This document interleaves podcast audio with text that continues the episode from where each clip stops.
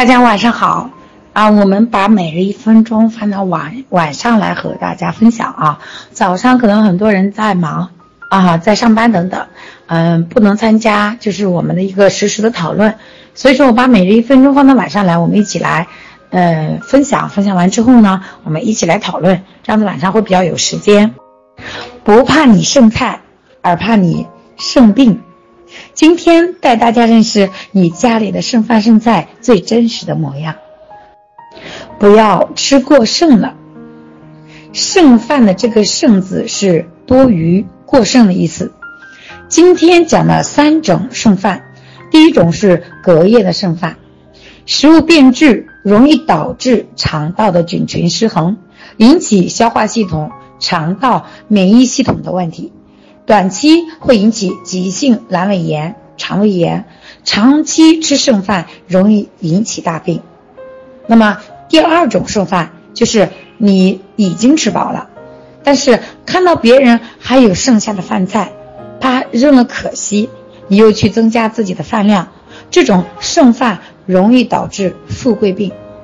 营养过剩。但是我提到这个话题与节俭并不矛盾。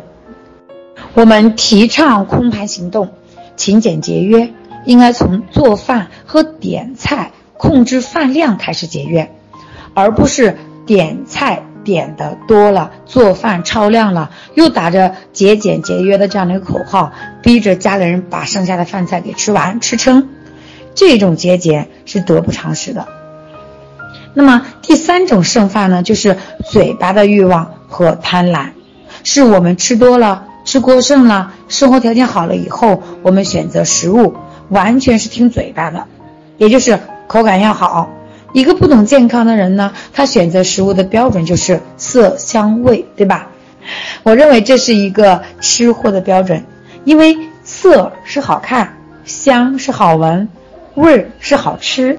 一个懂健康的人，他除了这个对色香味的要求之外，更重要的一个标准应该是食物的营养价值，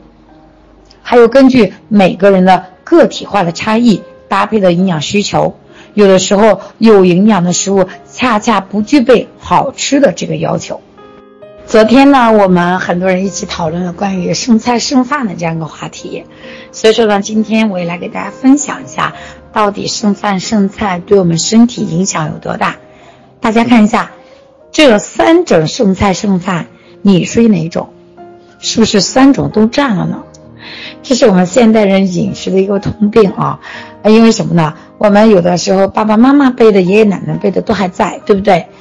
那他们的饮食习惯是什么？节约啊，不允许家里人剩饭剩菜，要不然的话我怎么撑也给他撑下去。就比如说我公公就是这样子。就家里人，他先给家里人吃，他自己慢慢在那吃。等家里人都说吃饱了，然后他是他就开始捡剩饭剩菜了，就把家里所有的都吃掉。然后我公我婆婆如果说啊这还有剩的，他怎么塞他都给你塞完，啊，所以说这也是他们这一辈啊留下来的一个，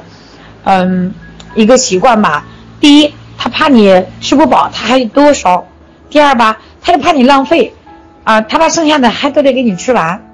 啊，所以说这两个习惯就是严重导致我们父辈啊、爷爷奶奶辈这个脾胃不和的一个严重的一个 坏习惯，真的他们没有发现啊，可能对于营养的这方面的一个认知也是比较低的。他们认为吃饱了就等于吃好了，那现在我随着我们这个社会的发展，我们也知道，啊，吃饱了真的等于吃好了吗？那么第三种就是我们这一代人啊啊，甚至还有就是呃我们的这个孩子辈的啊等等，啊包括我们这个有叔叔阿姨辈的啊，他们也会和我们有这样同样的一些习惯，因为现在的生活条件都好了嘛，啊我们要求的是什么？色香味俱全，对吧？经常讲这句话，色香味俱全，但是我们恰恰忽略了色香味俱全的同时，这东西到底有没有营养？它的营养价值到底高不高？啊，就像现在的这个快餐文化啊，垃圾食品的这些文化一样，哦，我们只图嘴巴上的这种啊欲望好吃。就比如说肯德基吧，对吧？很多人喜欢吃吃它这种口感啊，鸡肉的滑嫩啊等等，但大家就没有想过，经过油炸的食品，它的这个营养丢失率有多大啊？那那么我们吃下去之后，那对我们身体的营养价值又有多大？我们可能根本就没有考虑到，我只考虑到它挺香的，挺好吃的，我想吃，我要满足我嘴巴的欲望啊。过去我们都还蛮喜欢吃，但现在真的是很少吃了。之前我吃完之后，我肚子就会不舒服，因为它油炸的东西那个表面的那些面粉等等，吃完之后我就消化不了，啊，本身脾胃再弱，再去吃吃这些油炸类的东西，啊，它又没有什么营养价值，因为通过油炸的东西，它里面的营养成分已经被油啊，给给，这叫摄取，叫可以讲是耗尽了，全都耗尽了，它留下来的只是一个壳子。是吧？看大家看，可以看一看油炸食品。你像我们小区门口的有好几家都是油炸食品，摆个小摊，现在都在，一直到十点多，将近十一点他们才收摊。哦，很多的孩子呀，还有就是我们这些小年轻的，啊，经常走这里就带了一大包就回家就吃了，啊，晚上当夜宵，因为它好吃嘛，对吧？色香味都有啊。但是我们很多人现在不懂营养，啊，你看我们小时候那时候家里也比较穷。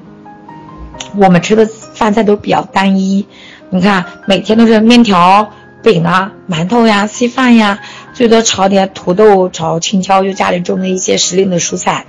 啊，或者说，呃，吃的最多的真的就是土豆、豆芽，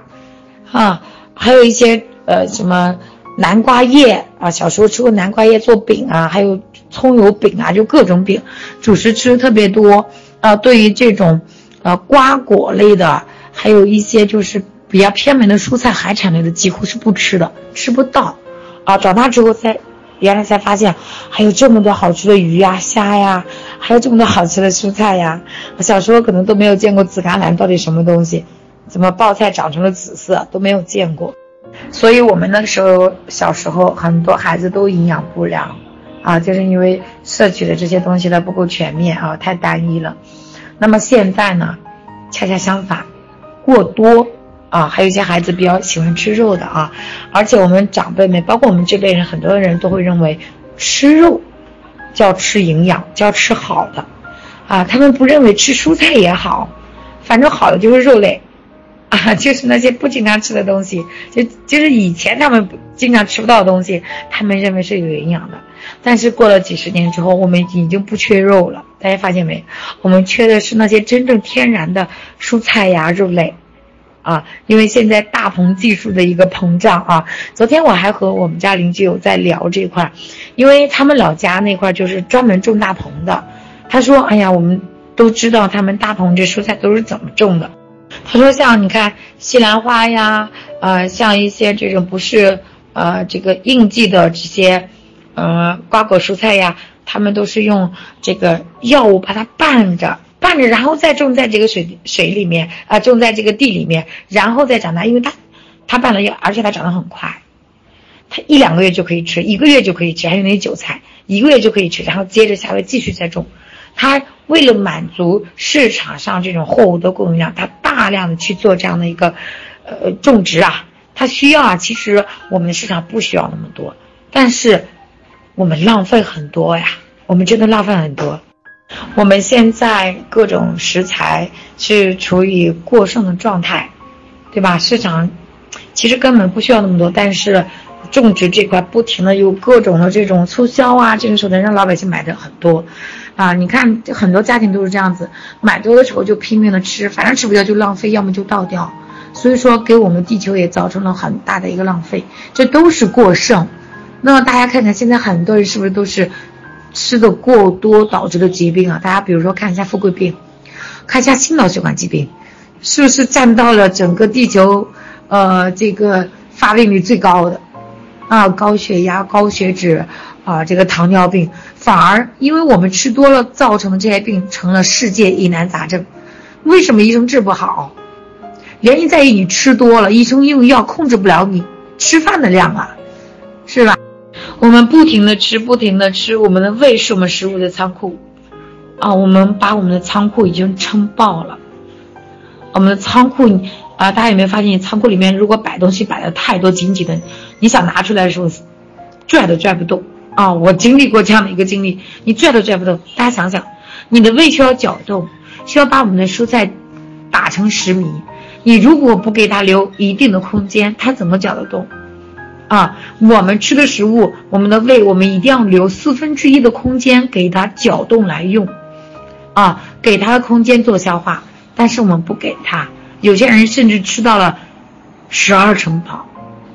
啊，其实这个时候胃的话已经撑的，啊，我相信大家都有这样的经历啊，吃到撑到自己坐不下来，那个胃感觉硬硬的。动不了了一样的，我认为我自己也是这样子啊。我过去特别爱吃家乡的东西，因为我每次要回家，就家里的东西我吃的比较多。我在外面倒没有说多吃撑的经历，就是因为每次回家太想念家里的美食，反而有时候回家哪怕吃顿饺子都都能把我撑的不行，吃一顿那种这个贴的这种油饼啊啥的东西，反而能把我吃撑的不行。所以说，我都认为我我这个胃是撑的，除了寒凉之外啊。所以说。啊，那么同时，现在很多孩子也存在这样的情况，家里人怕他饿着，啊，怕他吃的不好，要拼命吃，吃好的，吃肉，所以现在很多孩子啊，可以说百分之九十九，这样的孩子，啊，生病都是因为脾胃不和导致的疾病，因为孩子比较小，他身体一些湿寒啊，一些啊这垃圾毒素它比较少。那恰恰胃是孩子摄入这些营养，它唯一的一个途径，也是我们的唯一的途径。但是我们的，啊，我们生病可能有各种各样的一个因素，但是孩子啊，重点就是脾胃，啊，大家想想，你的孩子是不是存在于这种情况？吃撑了，吃多了，伤食了，积食了，发烧了，感冒，对吗？啊，发烧了，一感冒了就用药，结果下次更严重。因因为吃多了导致的病，你去用药的话解决不了问题，因为它要排便嘛，嗯，正常让它排出来就好了。结果你不让它排，啊，你就给他用药控制，啊，让他感觉舒服一点，把这个，呃呃感冒，把这个发烧给降下去了。那这种脾胃的一个消化功能它还停在这儿呢，大便没排出来，毒素没有排出来，所以说问题没有解决，反而会进入到一个恶性的循环当中。大家想一想。我们的胃和我们人体一样，它具有温度，三十六七度，啊，你像夏天，我们的剩菜放在空气当中，你一顿饭两顿饭它就臭了，馊了，对不对？那如果放在你肚子里几天的这个食物，这个大便它排不出来，大家想想是不是也会发霉发臭？是不是会把你那个有益菌都给臭死啊？都会杀死呀？大家想想，他们没有氧气了，闻的全都是臭味儿。大家想想，我们自己在那种环境里面，你都受不了，何况是细胞呢？它也受不了，啊，它们和我们有同样的性质，啊，可以说我们是由它们组成的，啊，那我们需要氧气，难道他们不需要氧气吗？他们需要，所以说我们一定要明白剩饭它的意义到底是什么。第一种，这种隔夜的饭菜，我们相当于吃进去的全都是垃圾和毒素，啊，我们人体。啊，我们的脾胃还要搅动，小肠还要吸收啊。我们的胃和我们的小肠，我们各个脏器它工作的时候是消耗气血的。大家想想，你吃进去的垃圾还要浪费你的气血去代谢啊，就相当于你吃的这个东西，它对你的一个意义是零，甚至是负数啊。然后呢，你还要去耗费你的力气把它给运出来。大家想想，是不是得不偿失的事情？你平常日常生活，你会那么傻去做一件吃力不讨好的事情吗？不会呀，因为对你没有任何意义，反而有副作用。你愿意干吗？你不愿意，对不对？那第二种富贵病，吃多了，吃撑了，油水太足了，结果堵在身体里面代谢不了。因为你身体里它没有这么大的能量，它代谢不出来。你再受点寒，熬点夜的，对吧？啊，那么我们的这个代谢就变得更慢更差了。所以说也代谢不出来，最后就是好了，三高来了，五高也来了。第三种也是这样子啊，第三种你看，其实我们很多的饮食，你像，嗯，什么烧烤啊、油炸类的食品啊、零食啊、各种快餐啊，呃，其实这些东西都蛮好吃的，但是，但真的它的营养价值很低。你像现在的外卖业啊，新闻上报道有很多，我相信大家都有看到啊，他们的这样的一个。哎，这个餐厅的一个卫生情况，他们用的油，他们用的各种调料，大家想想，我们吃的到底是什么味道？是你掺出来调料的味道，是油把它给炸出来那种所谓的香香的味道，其实啊这些食物吃进去已经没有营养价值了，真的已经没有营养价值了。所以说我们一起来辨别一下，你吃的这个食物到底有没有必要。所以说我们在点菜的时候如何来点菜，够吃就好，不需要吃撑。我记得央视有一则广告，呃，讲的就是，呃，这个要空盘行动嘛，对吧？啊，很多人出去吃饭啊，经好的点，想吃什么点什么啊，不要浪费啊，不要不要 不要觉得不好意思，嗯，所以说这种饮食文化真的也是给我们的身体带来了很大的负担。大家想想是不是这样的一个一个情况啊？因为平常有的时候以前啊，朋友。出去吃饭，好面子就点很多的菜，最后发现剩了那么多，那餐厅怎么给你处理？不是倒掉吗？是不是？全是倒掉，所以说很浪费。那么同时，嗯，我们只是图这个餐厅口味的一个好吃了，啊，那那个营养价值却没有。因为有些朋友在做餐饮这块儿，啊，我有时候出去吃什么酸菜鱼呀，吃什么东西，我有朋友讲啊，你不要吃这个东西，我在这个地方待过，我知道他们的制作流程，啊，你不要吃。所以，当你知道幕后的一些制作过程的时候，你真的是不敢吃。所以现在多数的情况下是在家里吃的。啊，前几年经常出差，经常在外面吃饭，所以说我也觉得那几年把我给吃坏了，吃的问题越来越重了。那现在也知道了，就，呃，真的是百分之九十九的时间是在家里吃，偶尔有，呃，有一些应酬或请客等等等之类的出去吃，也会选择会比较。啊，清淡不需要有油炸啊等等这些过程，啊，这样的饭菜来吃会比较好，啊，所以说我希望大家明白，呃，我们吃的东西一定要以营养啊，因为我们摄取食物不仅说要肚子饱，要有营养，它在对我们气血的生化起到一定的作用，对吧？我们不能给自己的身体装垃圾，最后还要去医院再把垃圾给，呃，再把垃圾给去掉。反而，其实想想，医院反而不给我们排毒排垃圾呀，